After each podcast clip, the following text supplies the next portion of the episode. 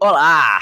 Bem-vindos ao Papo na Arena, seu podcast semanal, onde a gente indica e troca ideias sobre conteúdos que a gente leu, ouviu ou assistiu, sempre trazendo uma visão de produto para discussão. Eu sou o Arthur, fundador da Prote Arena, a primeira escola de produto do Brasil. Eu sou a Ix, gerente de produto na Z1 e criador da newsletter O Que Eu Vi Por Aí. E no programa de hoje a gente vai falar sobre três assuntos. Data Driven ou Data Oriented? O caos gerado pela nova estratégia de preço da Unity e a polêmica do remoto, híbrido ou presencial. Bora lá? Bora lá, mas antes da pauta, hoje é um dia especial. Hoje o momento jabá vai ser diferente porque a gente tem o prazer de ter o primeiro patrocinador do podcast. O patrocinador dessa edição é a eHeadset, que é uma alternativa às escolas de inglês tradicionais. A gente sabe da importância do inglês para as pessoas de produto e tecnologia. Inclusive, muito do que a gente indica aqui nesse podcast é conteúdo em inglês, né? E a e-headset vem para ensinar inglês de uma forma diferente, usando como base os métodos ágeis e bem focada nesse público de tecnologia. Então, você quer testar na prática e ficar com o inglês redondo? Então, agenda uma aula experimental gratuita e individual é 0800 e você pode conhecer esse jeito inovador de aprender inglês. A gente vai deixar o link aqui na descrição do podcast. Agora sim, bora lá pra pauta? Bora lá!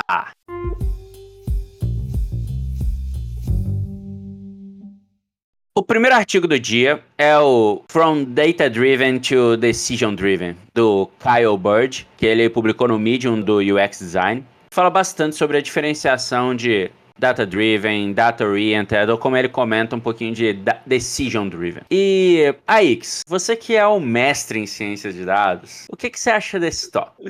Falando que eu sou um mestre em ciências de dados, parece só que eu sou muito bom em ciência de dados, né? Mas é, liter literalmente eu tenho um mestrado. É verdade. literalmente eu tenho um mestrado focado em ciência de dados. Eu quis dar deixa exatamente para você poder falar isso, né? Explicar, né? Pra dar um chambrão aqui. Mas, cara, é.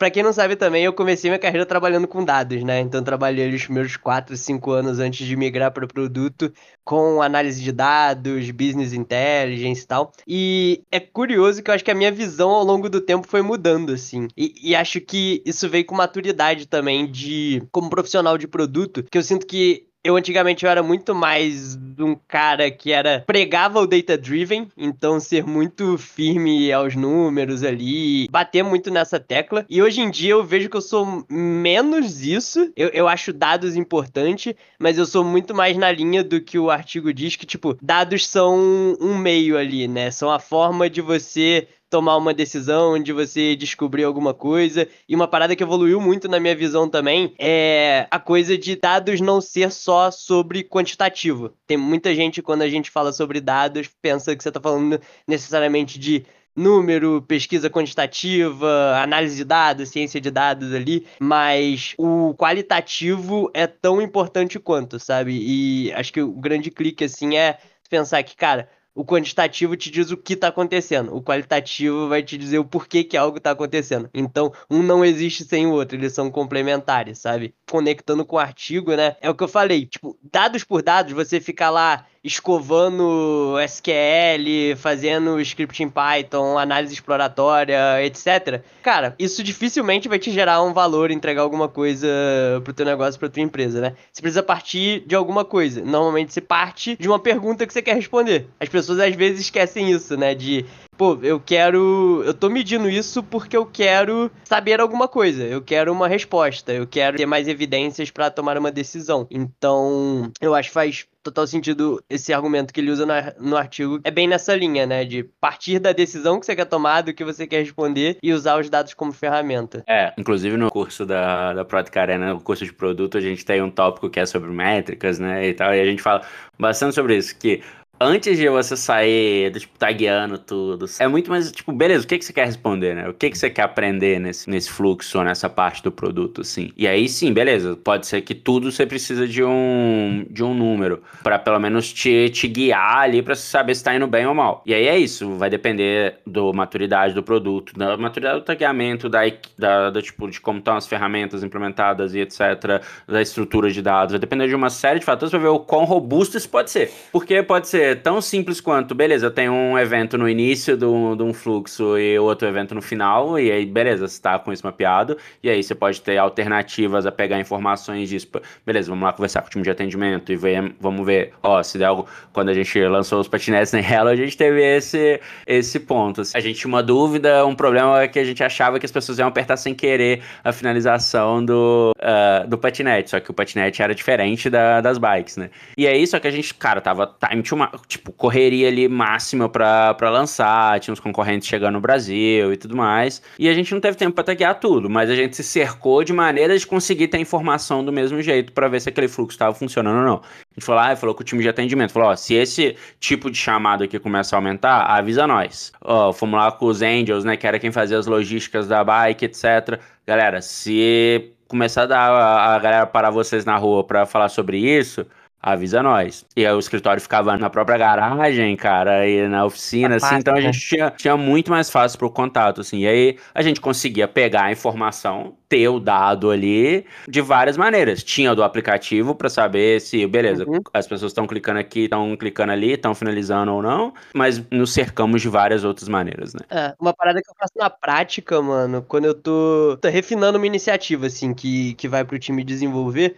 na hora que eu tô pensando ali regra de negócio, enfim, é, junto com o design e tal, eu tenho um templatezinho de iniciativas que eu tenho uma seção dela que é só sobre métricas. Então, tipo, tem uma seção métricas de sucesso, métricas de suporte, como a gente vai medir e tracking. Esse template, inclusive, vai estar no link dos comentários, ok? Olha aí, eu, eu voto. Mas é, é, justa, é, tá, é justamente um template para quando eu tiver ali no flow de, de refinar alguma coisa, eu passar por aquilo e lembrar ah, eu tenho que pensar como que a gente vai medir isso aqui. E aí a primeira coisa é métrica de sucesso. Então, o que que vai dizer para mim que isso daqui que eu tô fazendo foi um sucesso? E suporte é aquela parada. Não necessariamente é a métrica de sucesso, mas é o que é interessante.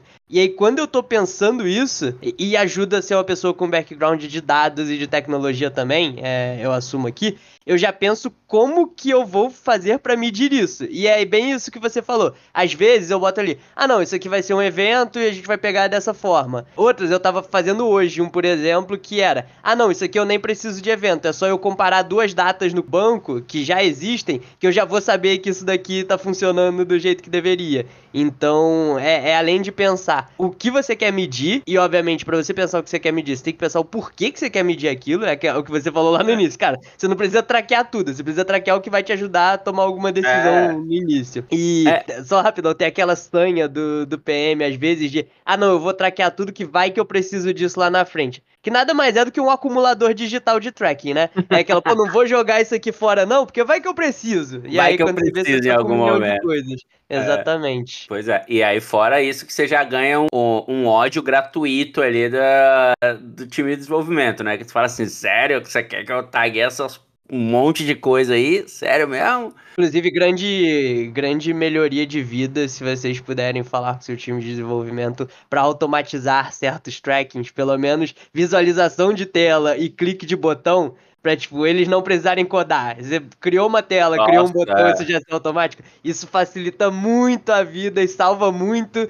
Naquele momento você fala, caralho, não pensei no tracking. E aí você vai ver, não, tá automático. Tá lá já, traqueando, desde o dia que foi pro ar. É um alívio no coração. E tão importante quanto isso aí que você tá falando, é, é a parte de você conseguir criar ali o dicionário do tracking e tudo mais, porque aí fica muito mais prático, né? que aí o dev vai bater o olho lá e vai falar, massa, então para botão, para tela e etc, sempre vou colocar e vou, você vai diferenciar pelo parâmetro lá na ferramenta. E aí um outro ponto importante também nisso é saber qual ferramenta que você vai usar para traquear, né? Porque dependendo da ferramenta, se bem que hoje em dia já está um pouco mais patronizado, mas dependendo da ferramenta, até a maneira como você vai traquear vai ser diferente. Eu lembro há há tempos atrás, tipo, há anos atrás, por exemplo, quando a gente tagueava as coisas pelo Firebase, se você fosse montar o funil pelo Firebase, você precisava de as paradas ser no evento, não podia ser na propriedade. É, é... uma bosta, velho. Eu tô, é... eu tô é passando um perrengue com isso, porra. É... E depois, aí depois o Firebase melhorou essa parte, até ficou melhor, né? Que eles integraram com, com o Google lá para montar, montar os funis, até, até tiraram a parte de de funis da, do Firebase e jogaram tudo pro, pro Google Analytics. Mas essa é uma parte que é tão simples, assim, simples no aspecto de é básico, né? Mas que ela tem esse monte de pegadinhas que quanto mais prático você coloca, mais você consegue vivenciar e se colocar na sua rotina, mais prático vai ficar na hora de você colocar no ar. Porque aí você vai conseguir colocar isso no seu fluxo e não entrar naquele também que é clássico, que é lança, nossa, e aí, como que tá aquilo que a gente lançou? Hum, na próxima sprint a gente vai colocar o tracking. E nunca vai ganhar prioridade. Você já lançou algo que você nem sabe o que, que tá acontecendo, tá ligado? Porque você não sabe minimamente ali quais são, são os eventos. E a gente não tá falando só de eventos, mas os funis normalmente ajudam bastante, né, nesse aspecto. Mas no final das contas, o que o artigo fala bastante lá é sobre isso, que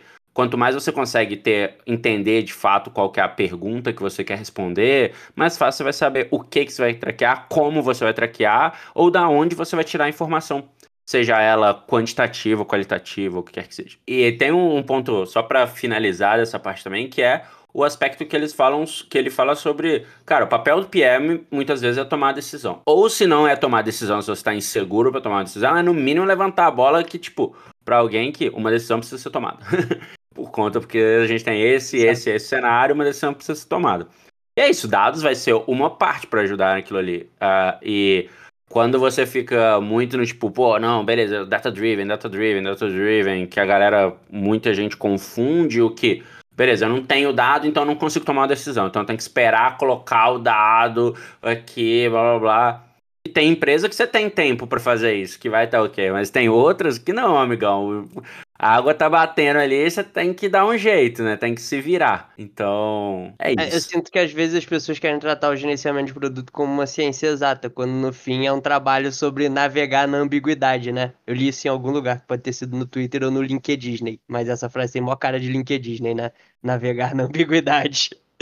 Mas é isso, às vezes a gente quer transformar um negócio que não é exato numa ciência exata, do tipo, ah, cara, eu só vou dar a resposta aqui se eu tiver um dado me dando 98,8% de certeza de que eu tô indo no caminho certo. Cara, a maior parte das vezes não vai ser. Você vai ter que tomar decisão com o melhor que você tem, e o dado é um suporte, mas você não pode esquecer também que, cara, as pessoas elas não são ignorantes, né? As pessoas têm senso do que funciona, elas vivem no mesmo mundo que você. Então, a velha história do product sense, né, e tal. Mas é muito isso. Às vezes, cara, você usa produtos no dia a dia, você acompanha negócios e tal. Às vezes você não precisa de um dado, tipo, first party gerado pelo seu aplicativo para ter um, um bom chute de que algo faz sentido ou que algo não faz sentido, sabe?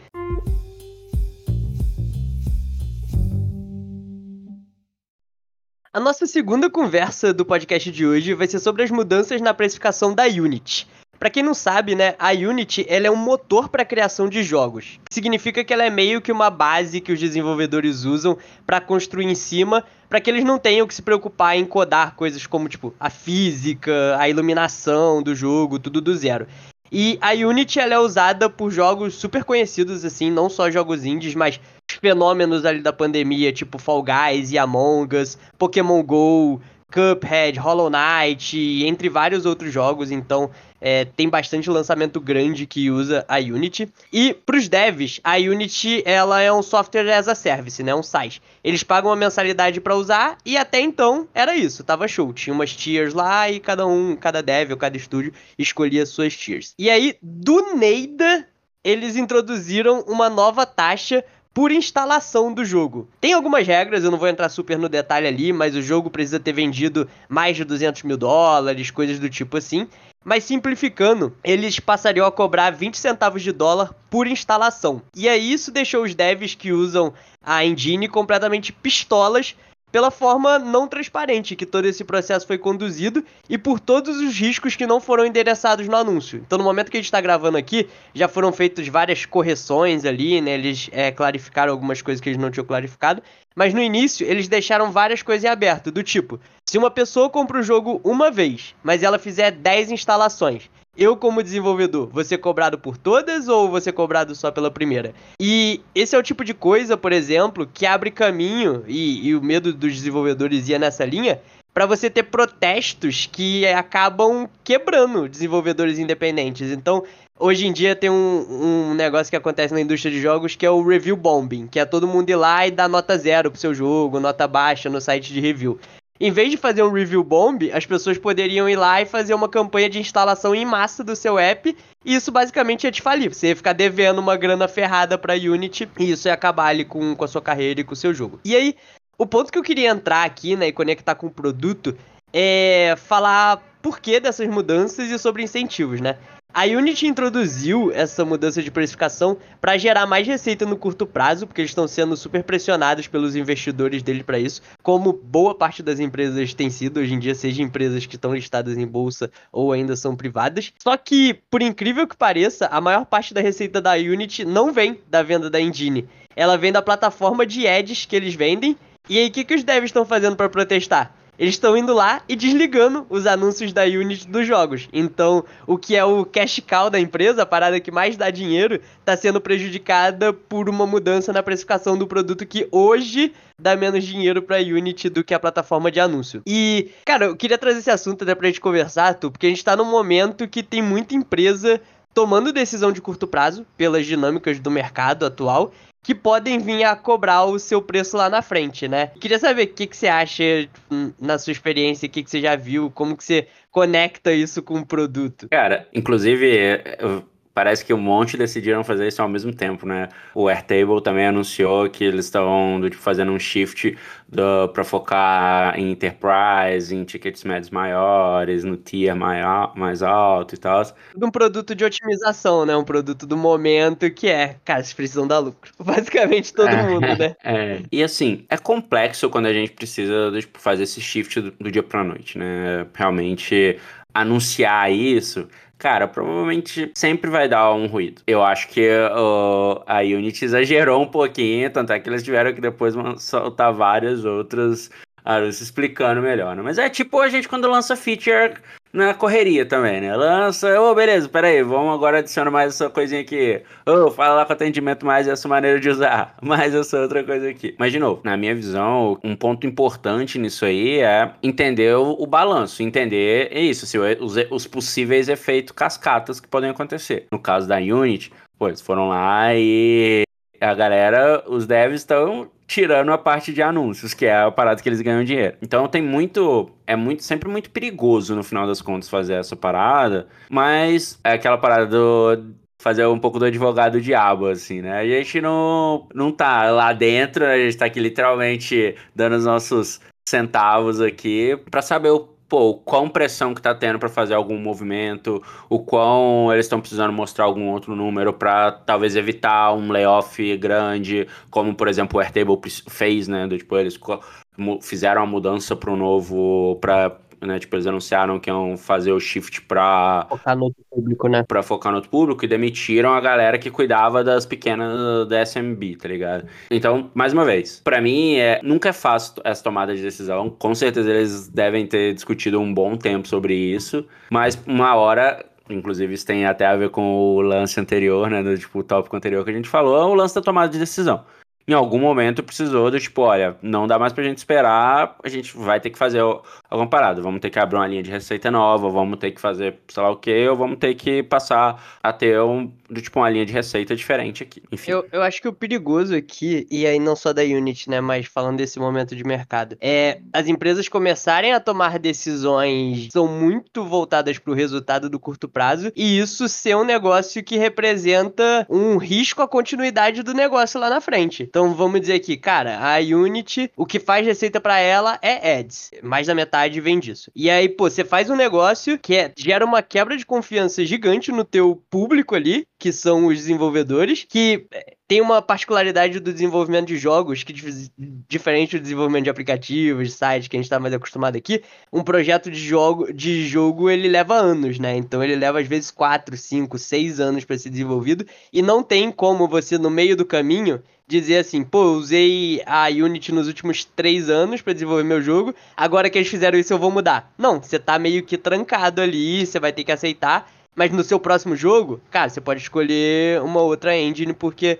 você não confia mais na, naquele desenvolvedor daquela engine. Então, eu acho que o perigo é esse, sabe? Aqui no caso da Unity é isso, às vezes no caso de um outro negócio, é às vezes você começar a cobrar por uma feature que você não cobrava porque vai te trazer receita ali agora, mas lá na frente isso vai fazer você perder público. Enfim, coisas desse tipo que é pensar em, né, efeitos de segunda ordem, efeitos de terceira ordem, conversar com o seu público. É, é difícil dizer agora, né? É igual, cara, quando o Musk assumiu o Twitter lá e todas as notícias eram, tipo, metendo pau no que ele fez e não estou defendendo Elon Musk nem a condição dele no Twitter aqui, mas é inegável que, cara, desde que ele assumiu, Twitter lançou mais coisa do que nos últimos, porra, muitos anos sobre a, a, gestão antiga ali, né? Então, às vezes, tipo, no curto prazo, você vê uma reação e fala, caralho, péssimo, vai dar ruim, isso aqui vai afundar. E aí, quando você se distancia um pouco mais, ou quando você olha sobre é, perspectivas diferentes, talvez é, o take inicial não seja tão correto assim, né? E também, assim, se você parar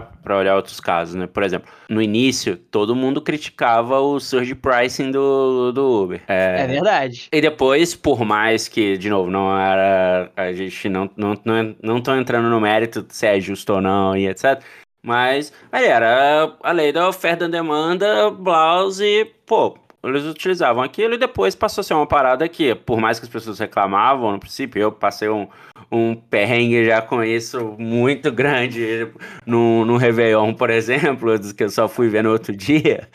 Réveillon é complicada, né? É, mas assim, depois era uma parada que você estava acostumado, você sabia, ah, beleza, pô, vou num evento que tem muito movimento, caraca, o Uber vai ser um pouco mais caro mesmo, mas pô, beleza, vamos juntar a galera aqui pra fazer. Então, eu vejo que é muito sobre, um pouco sobre isso, sacou? De também às vezes a gente natural tem aquela curva da cobrança inicial da do tipo putz caraca o que que as pessoas nossa por reclamação e tudo mais mas também depois pode ser que passa a ser rotina sabe? Passa a ser ok beleza mais um custo aqui pra gente Aí, de alguma maneira, também o jogo vai buscar alguma coisa para compensar aquilo ali também para ter esse balanço. E, consequentemente, até a, a, própria Unity pode pensar em, uma, em algum benefício, etc. Assim como, por exemplo, a Apple também faz, com, começou a fazer, né? Depois de muita reclamação também, etc., para pegar um take rate lá do, de quando, dos in-apps, para um, elas têm, criaram outras regras para, beleza, se você tá mais de um ano aqui e tem mais de X, você te cobro menos e tal. Então, acho que tem todos esses outros poréns, né? E essas outras possibilidades, esses outros pontos de vista e essas outras coisas que, no final das contas, na construção de alguma coisa, na construção de produto, vai ter que sempre olhar. Vai ter momentos que vai ser balança. A balança vai estar bem equilibrada. Vai ter momentos, dependendo de várias coisas, como, por exemplo, o momento que o mercado está agora, que, cara, vai precisar pesar mais um pouco ali, porque precisa pensar no curto prazo. Mas, mais uma vez, tipo, é isso, é o que você falou. Quanto que você consegue olhar nas segunda e terceira dimensões ali que podem acarretar os efeitos, os efeitos cascatas ali. É, tem hora que o mais importante é só você sair do outro lado vivo, né? Então, tem, tem esse. E acho que um ponto positivo aqui, né, é que o anúncio foi uma merda, tipo, com o passar dos dias, é, eles foram esclarecendo várias das dúvidas ali, então, quem sabe não pode via as coisas se resolverem aí e eventualmente a relação aí com os devs melhorar. Mas é isso. Aguardemos cenas dos próximos capítulos. Veremos, veremos.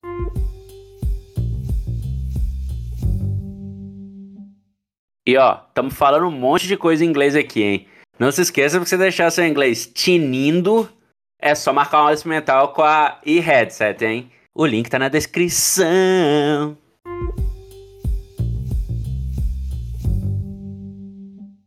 Nosso último conteúdo é sobre um debate que vem aparecendo com uma boa frequência nos últimos tempos: remoto, híbrido ou presencial. As Big Tech já anunciaram, o Zoom anunciou, por mais estranho que isso pareça, anunciou no mês passado também pra galera voltar pro escritório. A Amazon tá até enviando lembretes para alguns funcionários, como quem não quer nada. Oh, o swipe do seu cartão na entrada do escritório não tá aparecendo muito, não. E aí?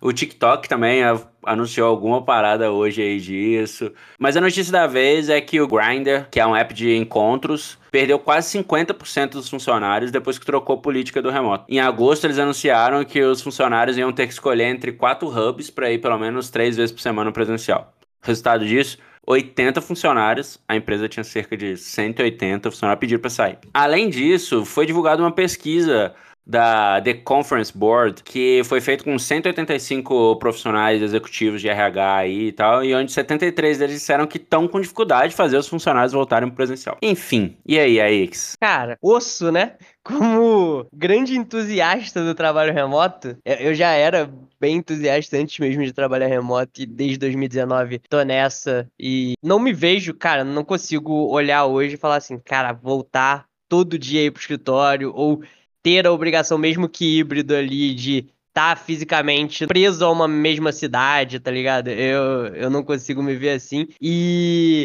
essa notícia não é especificamente sobre produto, né? Mas trazendo pra cá, eu passei um tempo ali, né, entre, entre empregos e, e na busca eu já tava sentindo ali, esse início do ano, nem agora, que, cara, tava rareando o número de vagas remotas, assim, tipo, parecia ter cada vez menos, menos, menos. E hoje, está aqui em setembro de 2023, para mim é bem claro que eu acho que a tendência vai ser volta full presencial, sabe? Acho que muito poucos empregos, posições vão conseguir se manter full remoto ou, ou híbrido do que seja. Eu acho, eu tinha esperança da tendência ter o, o, remoto ali, né, de, de fato perdurar, mas com o que eu vejo hoje, acho que não vai acontecer. É, eu tenho, tenho visto a mesma coisa. Mas assim, sempre pra gente trazer outros pontos de vista aqui, é, o que que você, você tipo, é a favor, assim, do, do full presencial, do full remoto, do híbrido ou do híbrido, que nem é o híbrido de X vezes por semana, mas é o híbrido, né, sei lá, uma vez por mês, uma vez por quarta, uma semana por quarta, enfim. Ou do presencial. Tipo... Cara, para deixar claro, eu sou contra o full presencial. Esse aí, 100% contra, não acredito. Hoje, o modelo que eu acredito e que eu prefiro, é, no fim, acreditar é preferir, é o remoto, remote first, então as coisas serem feitas primariamente para quem está remoto, com encontros presenciais a uma certa cadência de tempo. Então, por exemplo, eu gosto do modelo que o Nubank faz, que tem uma semana no escritório a cada três meses, ou, ou alguma coisa assim. Eu acho que esses encontros presenciais, eles são muito importantes para criar as relações e as dinâmicas que depois vão coexistir no dia a dia no remoto, né? Então, não existe ainda algo que substitua no remoto o você sentar na mesa do bar com a pessoa, você trocar uma ideia ali cara a cara, você tomar um café junto, sair para almoçar. Então, eu acho super importante ter ali momentos de encontro, sabe? E eu, eu não acredito muito no híbrido, nesse esquema duas vezes por semana, três vezes por semana. Para mim, é o pior dos dois mundos, assim. Você não tem nem o bom do remoto, nem o bom do presencial, e você tende a prejudicar muito quem, quem acaba ficando remoto. Então, eu gosto mais desse remote first com encontros presenciais de tempos em tempos. É, eu também. Esse é um dos que eu, que eu gosto, assim, de você ter. É, porque é o que você falou, cara, a interação, ela é diferente. Tipo, os próprios cursos da Proto Arena, assim, a gente os cursos, quando são presenciais, a troca é outra. Mas, de novo, é um final de semana, é um dia inteiro de curso e tal. E depois cada um vai sair. E aí a troca online fica até mais fácil. Porque aí a galera já se conhece, já, já sabe. E flui muito mais. Mas é isso, assim, cara. Porque se você aprende, ah, beleza, tem X vezes por semana. Você, tipo, pô, beleza, você já perdeu o aspecto de você poder, do tipo, usufruir do, do remoto. Né? É, mas o, o, lance que você falou sobre ter um pouco de. de, de é um processo para a empresa conseguir criar uma cultura de remote first, para mim é, é a, o a grande pulo do gato aí. Porque se a gente parar pra pensar, na pandemia, ninguém.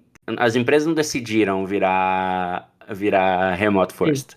Foram forçadas. Né? É, todo mundo foi forçado a trabalhar de casa. Não foi nem. Foi, tipo, todo mundo foi forçado. Ah, beleza, agora você vai ter que ficar em casa porque tem uma fucking pandemia rolando aí. Então, e, e acho que foi muito isso. Muitas delas não se adaptaram. Muitas delas não conseguiram não é uh, criar a cultura do remote first. Bom, cada first eu falei de um jeito aqui, né? É.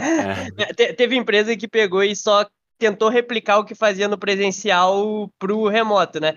Lembra quando os ícones da Apple eram esquemorfismo, que era, eles uh -huh, replicavam sim, sim. real? Teve empresa que tentou fazer isso, um esquemorfismo do trabalho presencial para o remoto. Quando não é, você tem que adaptar. É, é um outro jeito de trabalhar. É, total, total. É. Mas também tem o outro lado que é, cara, quantas. Mano, tem um site disso aí que é como, como trabalhar em mais de uma empresa, tá ligado? O que, que você precisa fazer para trabalhar em mais de uma empresa ao mesmo tempo? Overemployed.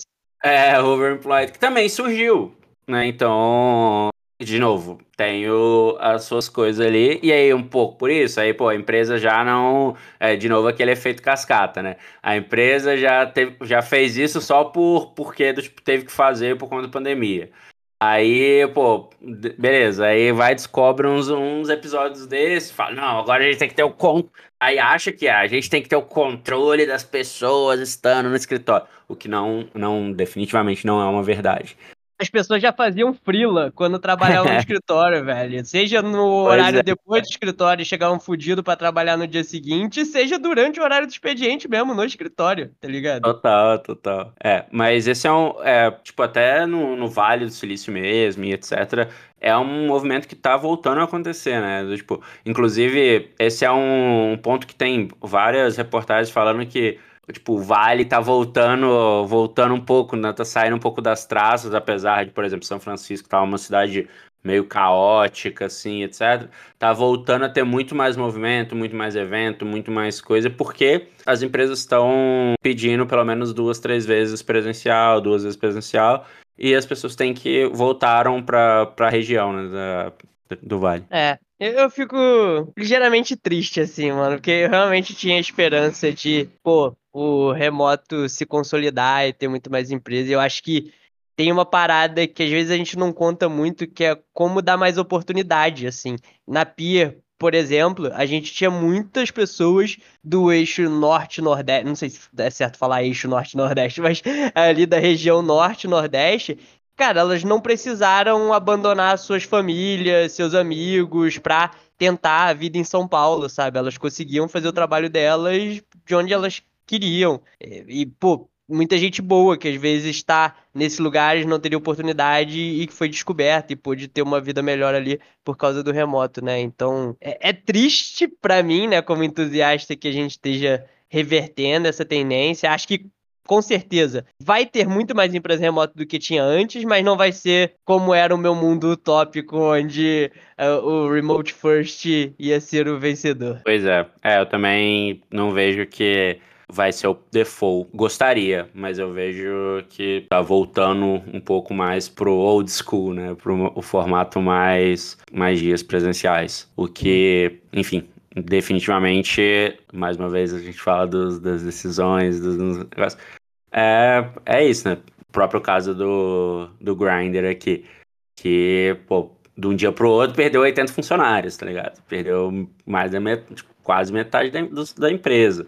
O que é um, um número bem, bem alto. É uma paulada, né? É, e aí como que você pô, faz isso tal? E aí é isso, colocar no balanço, né? Do, cara, vale a pena a gente perder o tempo que a gente vai demorar para recrutar de novo as pessoas, as horas do, de, de processo e tudo mais para trazer. Conhecimento perdido. Conhecimento perdido. Se você botar na balança isso, pô, provavelmente é, faz muito mais sentido. Beleza, deixa as pessoas no remoto mesmo, e é isso aí, mantém e tal. Ou, ou então, beleza, vamos conversar para chegar no meio termo aqui, ó.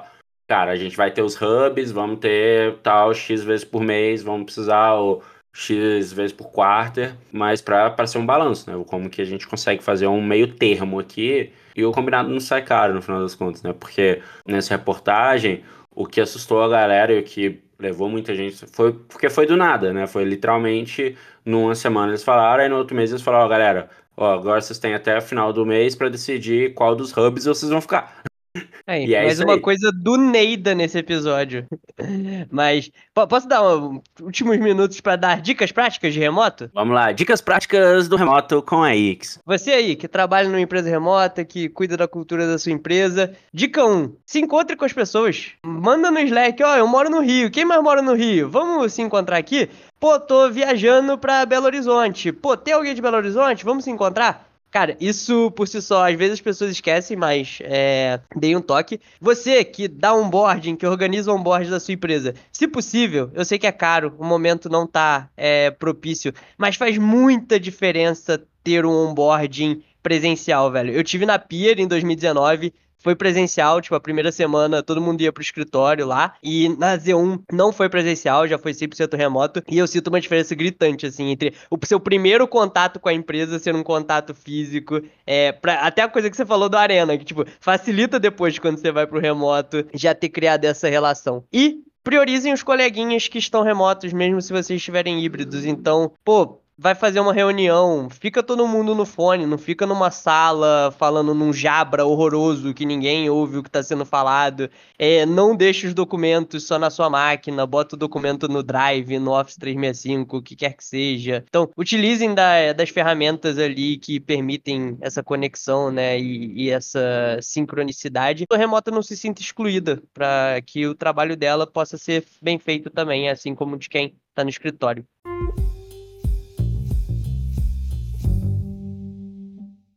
Então é isso aí, né, galera? Não se esqueçam de dar cinco estrelas lá, adicionar nas suas playlists, compartilhar com a galera, seguir a gente nas redes, tanto no Instagram, quanto no Twitter, quanto no LinkedIn, arroba Product Arena. E a gente se vê semana que vem. Até lá, até semana que vem.